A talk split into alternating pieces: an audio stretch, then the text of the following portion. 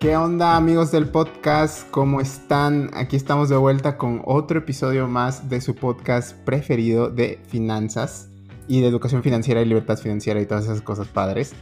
Pero bueno, ¿saben qué amigos? Como el episodio pasado empezamos a hablar de portafolios de inversión y hablamos de mi portafolio de inversión y de todas las cosas en las que yo estaba invirtiendo, se me ocurrió que esta vez podríamos tener la perspectiva de alguien más y pues decidí tener un invitado muy especial. De hecho, ya habíamos tenido un episodio con este invitado. Es Carlos Estrada del canal Carlos Estrada Libertad Financiera. Lo puedes encontrar en YouTube.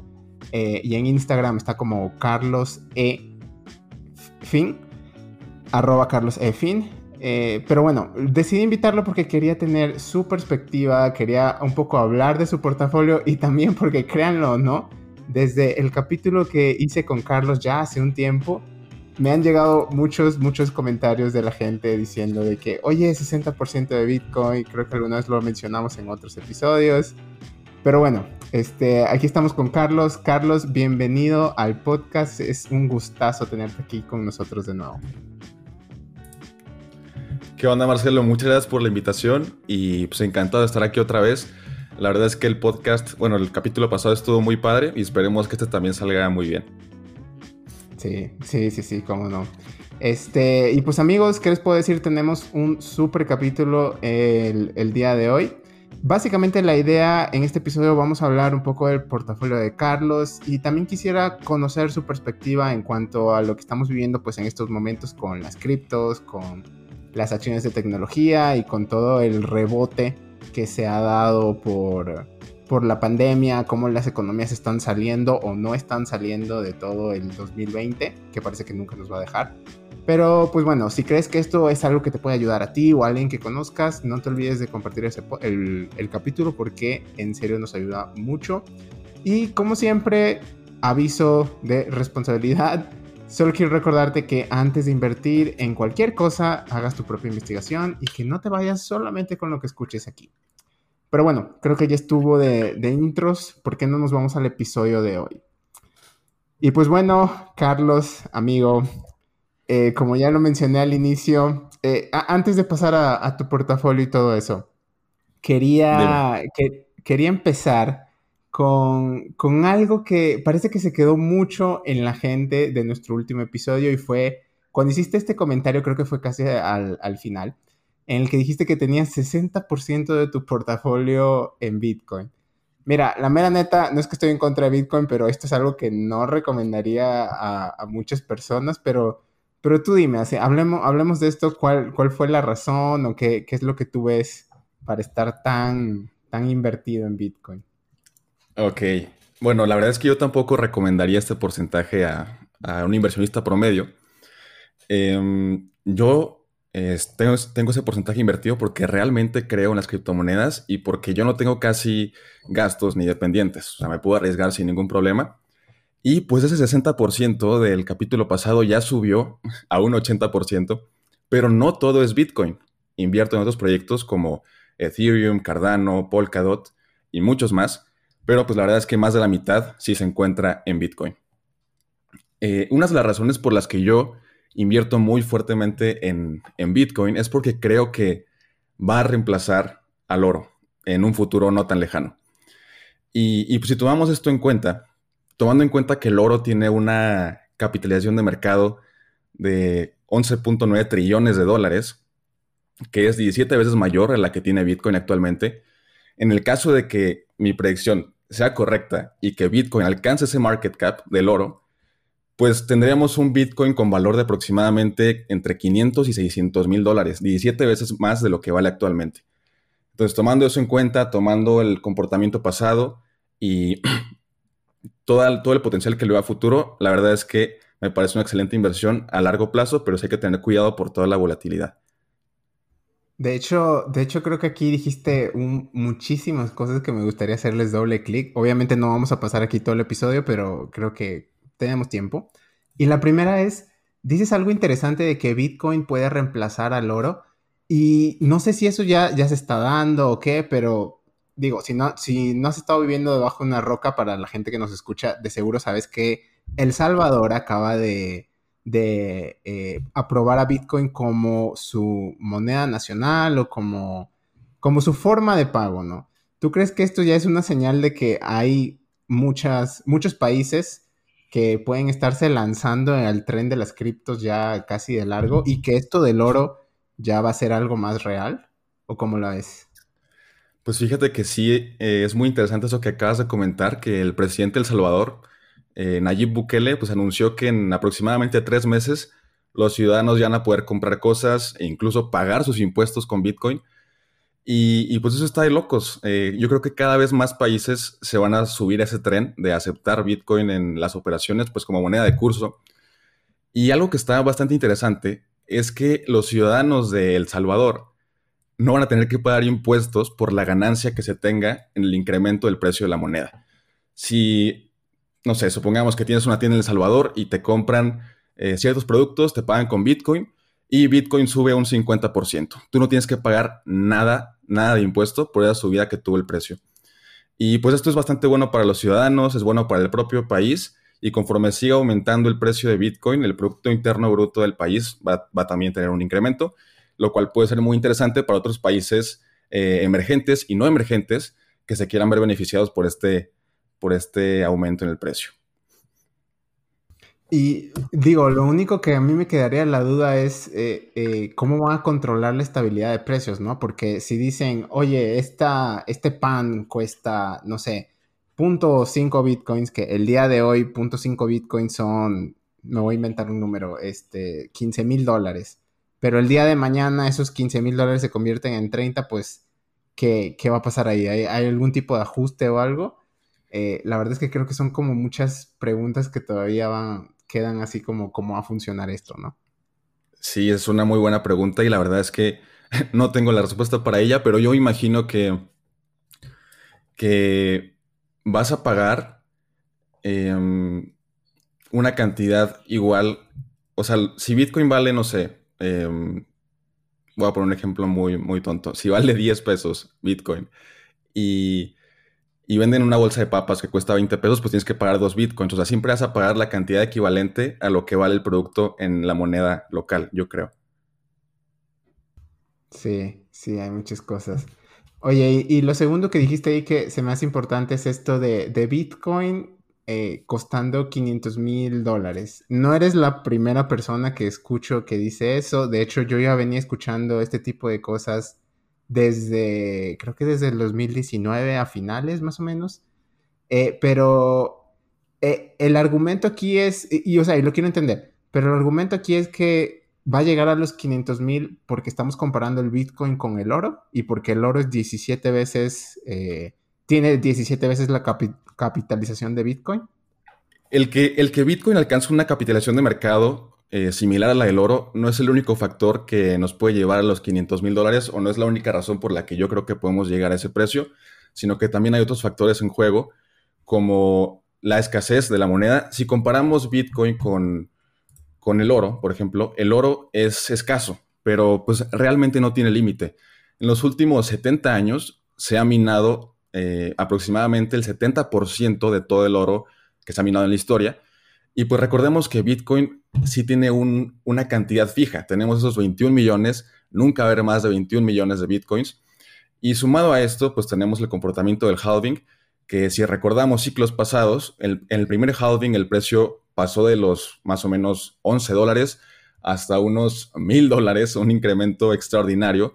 Y en el segundo halving pasamos de unos 600 a los 20 mil dólares aproximadamente. En este momento, bueno, el año pasado ocurrió el tercer halving, estábamos en 8000 y tomando en cuenta este comportamiento explosivo que ha tenido en los años pasados, pues se supone que eh, el objetivo de precio para este ciclo rondaría entre los 200 mil a los 300 mil dólares. Y para el siguiente ciclo, suponiendo que el halving comience en los 50 mil, pues el objetivo de precio sería de un millón de dólares, a mi parecer, más o menos. Entonces, por eso es que... Ah, pero, pero dijiste que, el, objetivo era 200 mil, 300 mil en este ciclo. ¿En qué, en cuánto dura este ciclo o cuándo se va a acabar el ciclo? Yo espero que lleguemos a los 200 mil o 300 mil en máximo un año y dos meses. O sea, para 2022, más o menos mitad de 2022 pasada. Más o menos. Sí, sí, en el peor de los casos, finales de 2022. Pero podría estar mal. La verdad, solo estoy extrapolando El, comportamiento de, los ciclos pasados, pero pues eso no es garantía de nada. Sí, o, sea, y obviamente para toda la raza que nos escucha, no, no vayan a, salir gritando a las calles que, Bitcoin va a llegar a los 500 mil el año que viene porque lo escuché en mi podcast, pero este, o sea, estamos especulando, obviamente. Va, pero interesante, interesante. Creo que, creo que es una, es algo muy interesante. ¿Y sabes qué? Eh, ¿Qué? No sé por qué, pero muchas veces yo, yo escuché en, durante 2020 que Bitcoin iba a llegar a los 50 mil dólares. Y si recordamos, cuando cerramos el 2020, Bitcoin en realidad llegó como a los 60 mil dólares. Entonces, y, y, fue muchas de estas personas que están diciendo lo mismo que tú estás diciendo, que por todos estos argumentos de, del halving, de comparar el Bitcoin con el oro, etcétera, que hay una posibilidad muy real de que cerremos en los 300 mil e incluso yo he escuchado gente que dice 500 mil, que cerremos 500 mil eh, para 2022. Pero qué interesante. Sí, yo también lo, veo posible y es una locura que, bueno, si, si tomamos en cuenta que el año pasado en marzo, o sea, Bitcoin llegó a estar como en los 4 mil dólares, creo que incluso poquito menos, pues fue una locura que a final de año estuviera en los 60. De hecho, sí, de hecho, sí. Oye, y un poco para, para ir avanzando, porque este no es el episodio de, Bitcoin, pero está bueno el tema. Eh, ¿Qué piensas de lo que está pasando ahorita? Bitcoin se vino, se cayó del cielo, eh, creo que en total ahorita estamos como a la mitad. Recuerdo que en el punto más alto estábamos por encima de los 60 y no estoy seguro cuál es el precio del día de hoy, pero la última vez que chequé estamos como en 35 mil dólares por, por Bitcoin o sea, ya los que escuchan este podcast todos los días ya saben cuánto me, quejo y cuánto he sufrido por esta caída.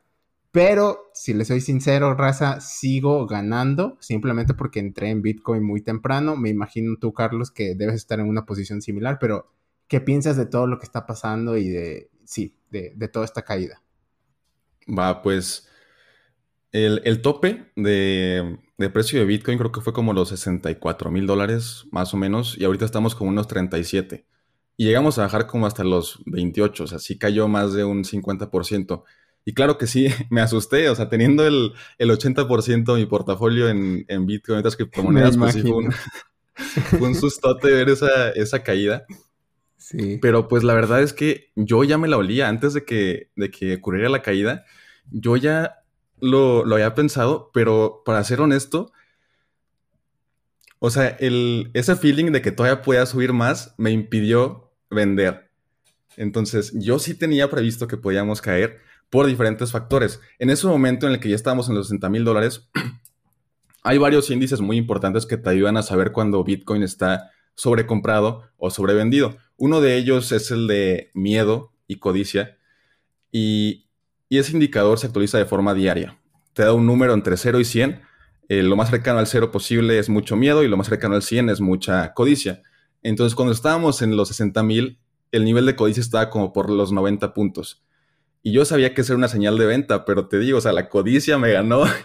Creía que podíamos subir más y pues no vendí. Otra cosa es que, bueno, hay muchos más indicadores. Mañana voy a sacar un video de ello por si lo quieren checar en mi canal.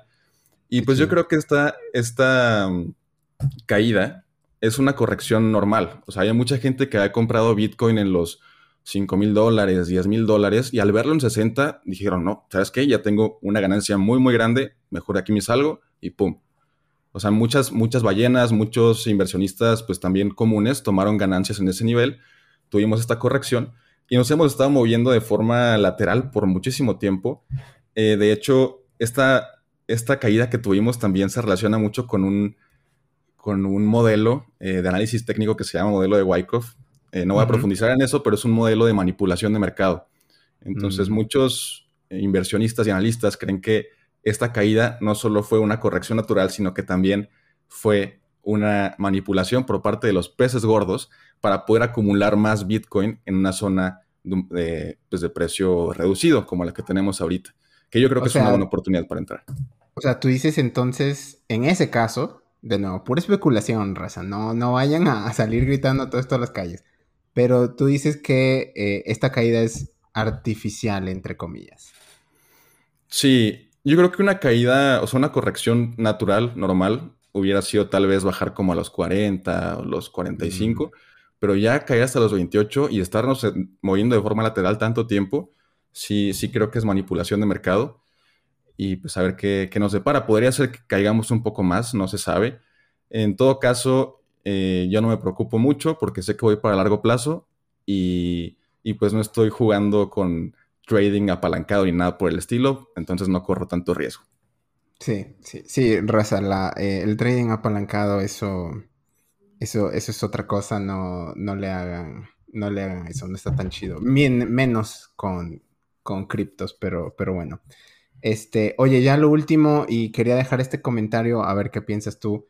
Pero yo había escuchado, tenía la idea de que esta caída se debía mucho, primero, a que veníamos de un, de un momento en el que parecía que Bitcoin estaba en los cielos, se metió Elon, se metieron las empresas grandes, eh, Coinbase tuvo su, su IPO eh, y muchísimas otras empresas. Veías que como que todo el ecosistema de criptos estaba más sólido que nunca. Y luego, primero pasó, y que creo que esto es el, lo más fundamental, que fue el, el, ban de China para todos los bitcoins. Creo que eh, China lo, lo prohibió o lo está tratando de, deslegalizar o no sé exactamente qué está pasando, pero el punto es que China como gobierno está en contra de los bitcoins, que no me quiero meter en todo ese tema porque es un tema muy grande, muy político, no tenemos tiempo ahorita, pero básicamente esa, fue la idea. Y lo segundo es que creo que Bitcoin también venía un poco inflado por, por la sola figura de,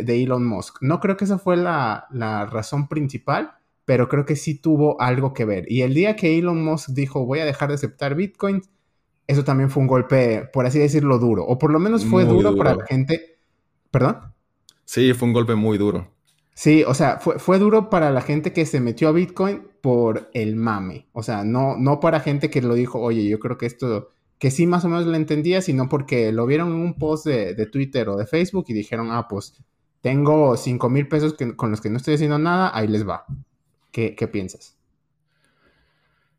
Pues sí creo que eso contribuyó mucho para la caída. Em, toda la noticia de que China iba a prohibir Bitcoin, que ya ha pasado antes, esa, noticia no es algo nuevo, ya lo han dicho varias veces en el pasado y pues nunca pasa nada. Ah, sí. sí. Wow, no sabía. Y, y, pues Elon Musk ha estado jugando con, con el mercado. La verdad es que tiene demasiado poder en la palma de su mano. Y por eso ya me cae mal. Antes le tenía mucho respeto a Elon Musk, pero ahora sí me está cayendo mal por todo eso que está haciendo. Y yo creo, o sea, no me sorprendería que Elon Musk, Elon Musk esté manipulando el mercado eh, intencionalmente para acumular más a precios bajos. Porque justo cuando estamos eh, en una resistencia clave o algo por el estilo en la gráfica del precio de Bitcoin, suele poner tweets que derrumban esa, esa resistencia, como, como la vez que puso que ya no iban a aceptar Bitcoin, que porque tenía mucho impacto ambiental, o la vez que... Como si eso fuera nuevo, eso, eso sí se me hizo una, una jalada, o sea, güey, Bitcoin no empezó a tener impacto ambiental ayer, lo tuvo cuando compraste también, o sea, ¿qué onda? Sí, o sea, él estaba consciente de eso, solo lo hizo para que el precio cayera. Y también creo que la semana pasada, o sí, más o menos la semana, pasada, tuiteó un meme, un meme de Bitcoin que también hizo que el precio se cayera, porque era un meme como negativo, entre comillas. Ay, Dios. Pero bueno, eh, pues bueno amigos, ahí lo tienen, nuestro, nuestro, nuestros, nuestros comentarios, nuestros pensamientos acerca de Bitcoin y de el buen Elon Musk, que ya no es tan bueno. Pero bueno, eh, creo que ya respondiste otra pregunta, pero ahí te va, Carlos, un poco para seguir ya con el portafolio. Eh, ¿Qué piensas hacer con, con las criptos en el futuro? ¿Crees que eh, sigue siendo un momento para comprar o por lo menos para, por así decirlo, mantenerte donde estás si es que ya tenías? Mm, yo sí pienso seguir comprando todos los meses de forma, eh, pues, equitativa. Todos los meses le voy a meter una cantidad igual, que pues es el, cost averaging, ¿no? Sí. y yo creo que estamos en una, en, un, en una etapa de la historia de las criptomonedas aún muy joven, a mi parecer. O sea, creo que la gente que aún no invierte, creo que aún está temprano para, para invertir en, en cripto. A largo plazo, obviamente, no crean que van a meter su dinero y que mañana van a ser millonarios. Sí, no. Pero, pues sí, yo sigo con, con muchas expectativas positivas para la tecnología y el mercado. Y todos los meses estoy acumulando más Bitcoin, más Ethereum, más Cardano y los proyectos que me interesan. Y, por ejemplo, eh, ¿esto es una inversión que tú pondrías por encima de invertir en acciones o en otras cosas o depende? Uf, excelente pregunta. Sí. Em, eh, te lo digo porque yo, yo estoy en esas. O sea, generalmente estos meses, estos últimos meses, mi, lo que me ha mantenido despierto en las noches, no, no se crean, pero, pero mucho es, eh, es este, es eso, o sea, de que, bueno, me va a llegar mi ingreso mensual y pues que, qué chingados voy a hacer, ¿no? Digo, es como uno de esos happy problems. Qué bueno que, que tú tienes que escoger eso y no entre, entre comer y, y tu renta o algo así. Pero esa es mi pregunta, o sea, de que eh, debería meterla a la bolsa porque la bolsa ahorita también está un poco por los suelos, o debería simplemente, por así decirlo, defenderme y meterle algo un poco menos, menos loquillo. ¿Pero qué piensas? Pues creo que definitivamente invertir en bolsa es, más seguro, invertir en un ETF, por ejemplo, que replique el, el S&P 500. Y, y, eso que dices de que la bolsa está en, en bajos, pues si lo vemos en una escala macro, realmente estamos en máximos históricos, ah, eh, lo cual puede ser un poco preocupante, pero pues la verdad es que yo sí, yo sí pienso seguir todos los meses eh, invirtiendo en ambas, en bolsa y en cripto. Tal vez un poco más en cripto ahorita porque creo que estamos eh, con precios más atractivos, una oportunidad mucho mejor. Y, pero sí, o sea, sigo invirtiendo en bolsa para el largo plazo, en inversiones seguras que sé que dar una buena rentabilidad para cuando ya esté viejito. Ándale. Ya lo escucharon, raza. Este, solamente nomás recuerden, 80% no es para todos. Eh, tuvimos un episodio de armando un portafolio y nuestra serie de finanzas en, el, de las edades. Eh, si ustedes tienen 20 o cerca de los 20, está chido que tomen esos riesgos, pero ya más adelante, si tienen 50 años, por favor, no, lo hagan, no, tengan 80% de su portafolio en una cosa, pero, pero sí. Pero bueno, Carlos, ahorita sí, ya, ya ha pasado un rato. Vamos a, a, lo que vinimos al episodio. Cuéntanos, más o menos de, de tu portafolio. Ya mencionaste el 80% en, en criptos podemos darle doble clic a eso y, dijiste que la mitad está en Bitcoin, pero ¿en qué otras criptomonedas o cuáles son las criptos más grandes que, tienes invertido y cuál qué fue lo que, lo que más te atrajo de ellas? Ok, bueno, lo voy a decir de forma muy, muy general porque luego aquí nos estamos una hora platicando de cada una de ellas, pero pues de ese 80%, el 50 más o menos, 60, está en, en Bitcoin. Y luego un 30% está en Ethereum. Mi tercera posición más grande es Chainlink. Y después de Chainlink eh, tengo Cardano y Sora. Tengo un montón más, pero les digo, no, no quiero profundizar en ello. Eh, Ethereum me gusta porque creo que va a ser como el, nuevo Internet. O sea, un chorro de aplicaciones descentralizadas se están formando en torno a Ethereum. Y, y pues creo que es, el, es la plataforma eh, porque Ethereum no es una moneda, es una plataforma, la moneda es Ether. Es una plataforma que, que realmente eh, es la que tiene la delantera en el tema de aplicaciones descentralizadas. Y luego, en tercer lugar, eh, me gusta muchísimo Chainlink por el tema de, de los oráculos para los contratos inteligentes. Y, pues también tenemos Sora en mi portafolio. Sora me gusta porque es una moneda con la, o sea, con la que tú vas a tener que bueno, tú vas a tener que utilizar, perdón, para poder hacer intercambios en el exchange descentralizado de Polkadot, que es eh, PolkaSwap. Entonces hay muchos exchanges descentralizados como Uniswap, PolkaSwap, PancakeSwap, y cada uno de ellos tiene su moneda que tienes que utilizar para poder hacer los intercambios. Uniswap tiene Uni, eh, PancakeSwap tiene Cake, y PolkaSwap, que es nuevo, tiene apenas unas tres semanas, usa Sora. Entonces me, gustó mucho el concepto, me gustó mucho Em, invertir en Sora porque va a ser esencial para poder hacer los, los intercambios de cripto en ese exchange llamado Polkaswap. Interesante, interesante. Oye, y, antes de, cerrar este podcast, sí te quería preguntar, ¿qué onda con Dogecoin? ¿Nunca te ha llamado? ¿O, qué piensas de eso? ¿O está muy controlado por Elon Musk y por eso dices Nel? Sí, no, nunca me ha llamado. La verdad es que, pues no, nunca me ha interesado esa moneda porque es todo lo contrario a Bitcoin. Bitcoin es una moneda que cada vez se vuelve más complicado minarla y tiene un límite. Dogecoin es una moneda que creo que cada, no recuerdo cuánto tiempo, pero cada cierto tiempo salen más monedas al mercado. Entonces el precio va, a ir bajando con el tiempo. es una moneda que no tiene un límite realmente, es una moneda inflacionaria. Y todo este hype que le han dado, eh, la verdad se me hace algo extremadamente loco. En verdad fue, creo que ha sido el, el evento, bueno, el acontecimiento financiero más intenso en, la década, yo creo, eso, eso de Dogecoin. Pero no, no le veo futuro. La verdad no, no le veo futuro y no me gustaría especular con esa moneda que está tan controlada por Elon Musk como ya dijiste. Sí, ok. Va. Eh, entonces, pasando a otra, nomás para resumir, 80% de tu portafolio está en Bitcoin, 50 o 60% más o menos de esos 80 están en en, Bitcoin, perdón, y el resto en otras criptomonedas y, estas parece que tienes muchas posiciones. Va, me gusta, me gusta mucho eso. Nomás ya para cerrar esto, ¿qué plataforma usas? ¿Usas solamente una o tienes varias? ¿Cómo le haces? Ok, uso Bitso. Eh, me gusta mucho porque es muy fácil de usar. Y porque creo que es la que puedes fondear más fácilmente con pesos mexicanos pero también me gusta mucho Binance, Kraken y Qcoin. Son las que utilizo, esas cuatro. En ninguna de ellas guardo mis criptos. O sea, yo compro en esas, pero luego mando mis criptos a mi ledger. Eh, ya saben, tienen que tenerlas siempre resguardadas porque si tienen sus, sus criptos en los exchanges, realmente no son sus criptos. No son suyas, sí. Ajá. Entonces sí uso esos cuatro.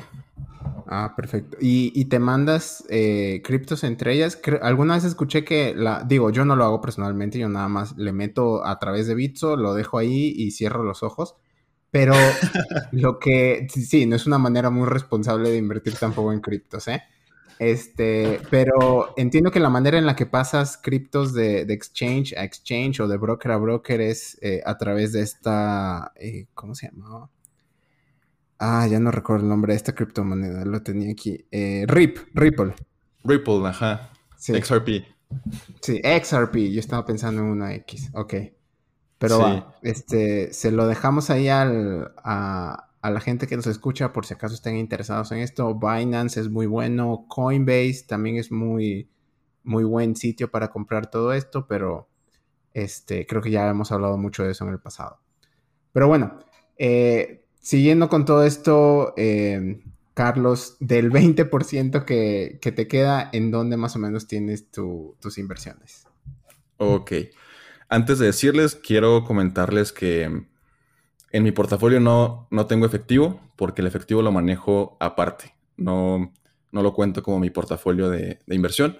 Pero de ese 20%, un 16% está en bolsa que es casi todo ese 20% prácticamente, solo quedó en 4 libre.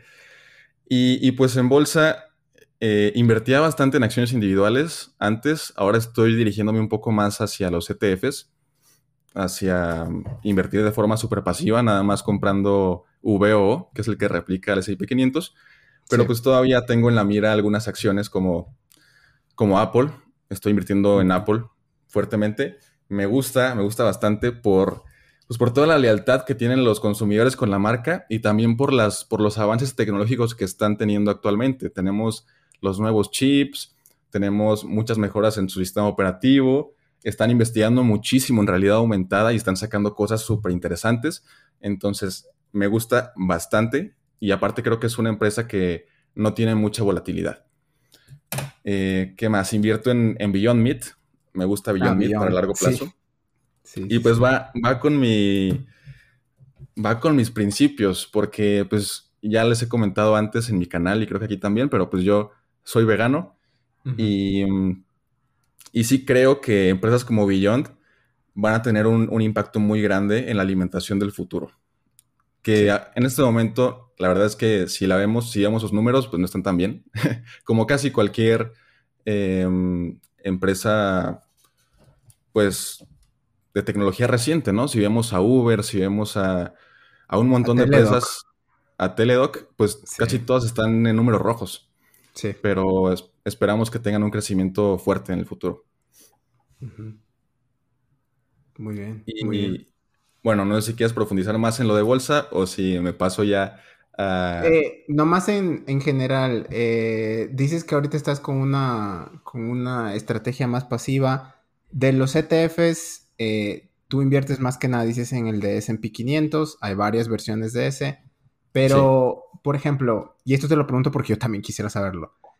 en el, recientemente yo dejé de comprar tanto S&P 500 y me pasé más al del Nasdaq, porque he visto que tiene como mejores resultados y es un poco, va un poco más para tecnología. Pero ¿qué piensas de ese? El, índice del Nasdaq también hay un ETF de eso en, GBM, está como QQQ, pero ¿qué piensas de eso? QQQ Paloma. No te creas. Eh, pues se me hace bastante, bastante cool ese ETF que invierta en, tecnología y sí lo, lo, estoy considerando para diversificar mi portafolio. Ha tenido un buen rendimiento a lo largo de la historia, como ya comentas, principalmente porque después de 2008, que fue la, última crisis grande que tuvo el mundo, crisis económica, pues un chorro de empresas tecnológicas comenzaron a surgir de forma súper acelerada. Tenemos a Amazon, tenemos a a Google, a Facebook, todas empezaron a, pues acaparar el mercado. De hecho, actualmente eh, el 25% del S&P 500 está conformado creo que por cinco empresas, que son Apple, Facebook, Google, em, ¿qué otra? Microsoft y Amazon. Entonces, esas gigantes de la tecnología acaparan el mercado. Es una buena alternativa, a mi parecer, el QQQ pero pues sí, creo que tiene un riesgo más alto que, los ETFs del S&P 500. Mm, de hecho, sí, está muchísimo menos diversificado. Si, si la tecnología es 25% en, en el S&P, en QQQ es, eh, creo que es casi todo, por no decir todo. Pero va. Oye, y para, para, cerrar este tema de bolsa, ¿qué piensas de las empresas chinas? Este, en realidad aquí en el podcast hemos hablado de dos principalmente, Alibaba y Tencent, hay muchísimas más. Pero ¿qué piensas de, en general? Nio. sí, eh, ¿qué, pienso en general de las empresas chinas? Mm. O de invertir en, la bolsa de, China o en empresas de China. Pues China, eh, la verdad es que yo ya la considero como la potencia número uno en el mundo, aunque Estados Unidos no lo, no lo quiere aceptar. Y pues solo hace falta ver el crecimiento que tuvieron todos los países el año pasado y, el único que creció fue China. Literalmente todos los demás eh, tuvieron una, un pequeño bajón en su crecimiento. Se me hace... Bueno, no, sí. No tan pequeño. sí, no tan pequeño, depende del país, pero... Eh, bueno, en México sí tuvimos un bajón fuerte. De hecho, se espera que nos vamos a recuperar a niveles pre-COVID como en 2024, creo. Ay, Dios mío, no. No, bueno, está bien, está bien. Hay que seguir hablando. Sí.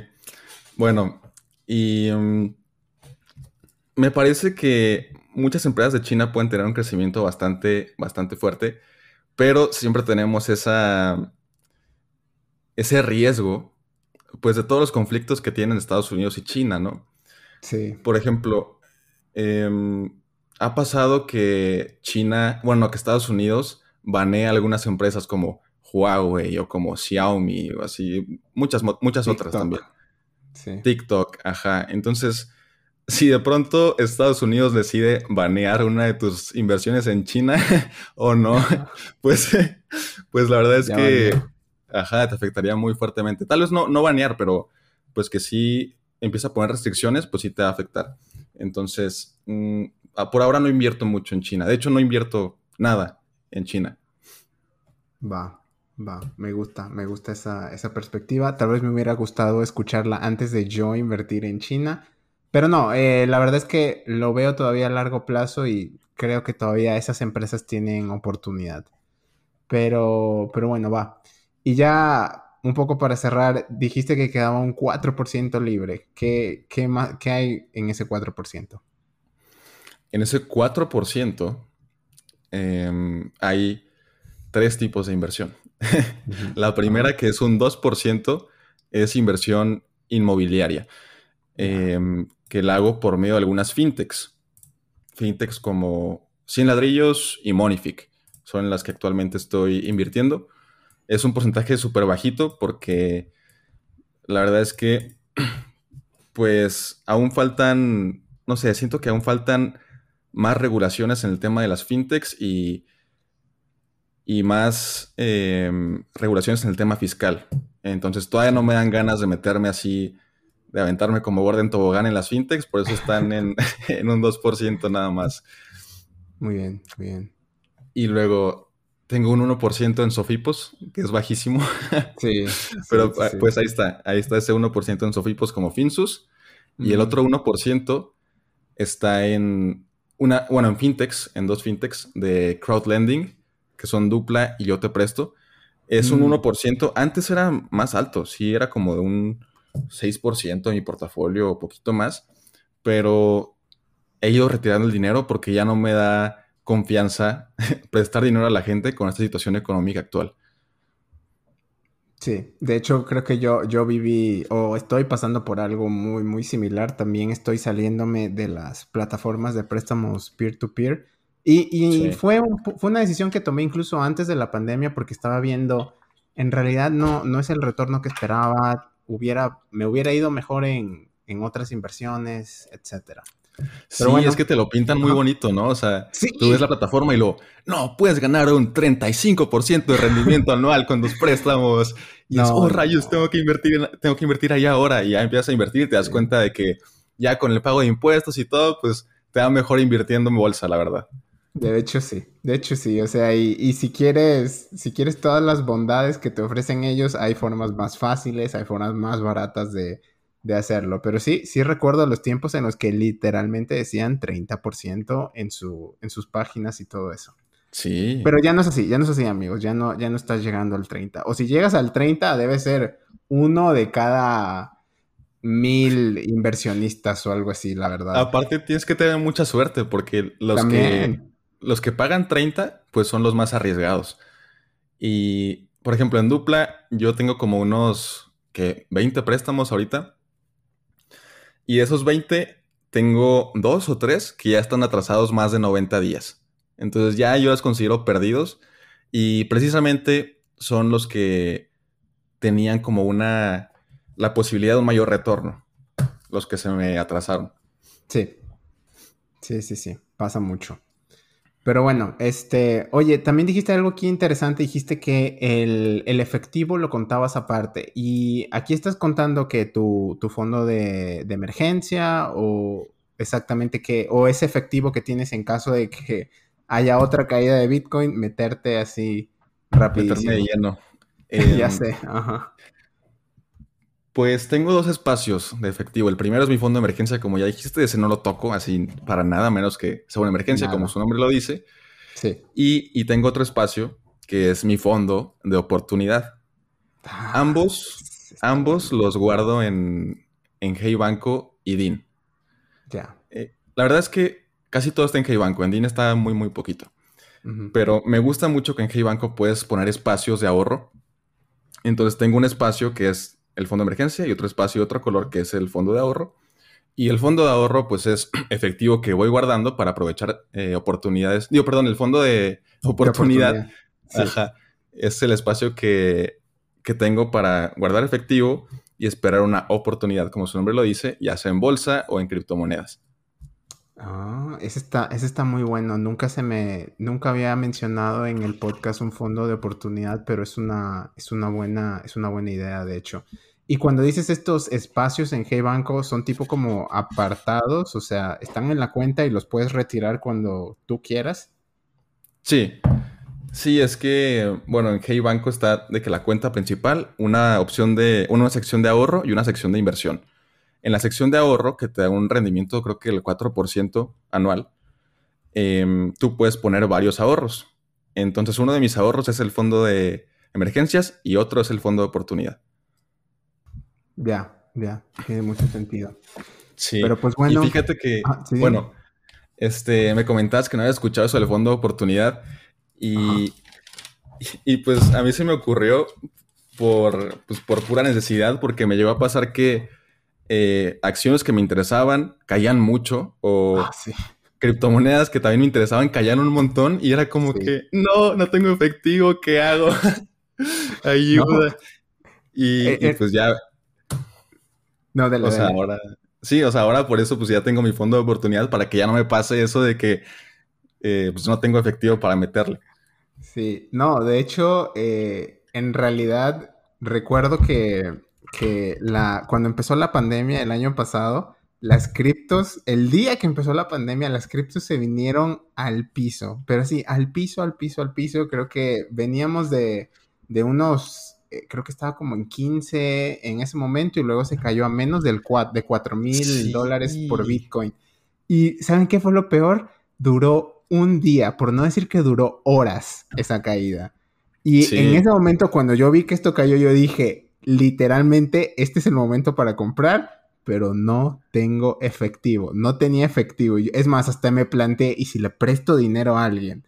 Porque estoy seguro que esto se va a recuperar mañana o en una semana. Y literalmente al día siguiente, Bitcoin volvió a los niveles en los que estaba. Ese fue, esa fue una de las cosas que me persigue hasta el día de hoy, que yo estaba como, yo sabía que en ese momento tenía que comprar. Me pasó lo mismo, lo mismo. Yo empecé a invertir en 2019, en, julio, más o menos, y entonces sí me tocó esa caída de, la pandemia. Y estuvo horrible porque, como dices, estaba en 12 mil, cayó como a los 4 mil, 3 mil más o menos, y tampoco, no tenía nada, nada, nada de efectivo. Y, y ahí recurría a, pedirle. Tú sí prestaste. Yo sí, yo sí pedí un préstamo, pero fue un préstamo de que a mi mamá, literal, o sea, ah, de que, mamá, dame, dame tanto porque neta esta es una oportunidad muy buena y te lo pago de que en, un mes y ya, o sea, se lo pagué en un mes y claro que ya había subido bastante el precio, pero sí me llegué a, sí me llegué a plantear, o sea, sí llegó a pasar el pensamiento por mi cabeza de pedir un préstamo gordo, o sea, de ir a una institución financiera, pedir un préstamo así gordo, gordo, no sé, unos 100 mil pesos o algo por el estilo y, meterlo para todo de lleno así en ese dip, porque yo sabía que iba a subir. Entonces, tomando en cuenta la tasa de interés que cobraban los bancos, era un negocio redondo haber pedido un préstamo ahí y meterlo todo a Bitcoin. Pero en ese momento tenía, eh, ¿cuántos años? Tenía 19 años. No. Y... No, y aparte... No, tenía 20, tenía 20. No, pero aparte de ese, ese, tipo de préstamos no es que los pides hoy y te los dan mañana. Bueno, creo que sí hay empresas que hacen eso, pero si vas con un banco, Santander, BBVA, o sea, esos préstamos toman, el trámite de hacerlo es, es meses. Y, y aparte, si llegas y les dices, no, es que lo voy a meter en Bitcoin porque sé que se va a, a recuperar, te van a cerrar la puerta en la cara. Exacto, sí. Sí. o sea, sí, sí, lo pensé, pero dije, no, tengo 20 años y si llego a pedirlo para meterlo en Bitcoin, no me o sea, no me lo van a dar ni de chiste. Ni aunque lo quisiera para otra cosa, o sea, porque tengo 20 y no, tenía no tenía historial crediticio casi en ese momento, pues no me iban a dar nada. No, nada. Va, va que va. Pues muy buena esa idea del fondo de oportunidad, se los recomiendo para los que nos estén oyendo. Si también tienen la, la oportunidad de hacer su fondo de oportunidad, está, está muy bueno. Pero bueno, Carlos, ya, ya hemos pasado aquí un rato hablando de, todo esto. Antes de irnos, como siempre, creo que la última vez te, sí te alcancé a preguntar, o si no, te lo pregunto esta vez, pero eh, al final del programa recomendamos algún tipo de contenido a las personas que nos oyen, puede ser una película, libro, etcétera, ya se la saben. Eh, como eres el invitado esta semana, te toca a ti. Entonces, ¿qué nos recomiendas esta semana? No tiene que ser necesariamente relacionado a finanzas. ¿eh? Uf, pues sí va a ser relacionado. yo le recomiendo, yo le recomiendo un libro que compré eh, hace algunas semanas que se llama The Infinite Machine. Es un libro de Camila Russo y habla sobre la historia de Ethereum.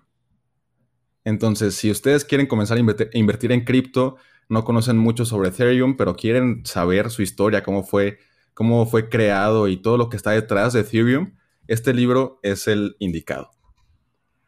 Muy, muy interesante. Eh, un, comentario acerca de eso. Creo que el, creador de, Ethereum fue este, creo que se llama Vladimir, no recuerdo. Vitalik. Vitalik. Vitalik. Vitalik.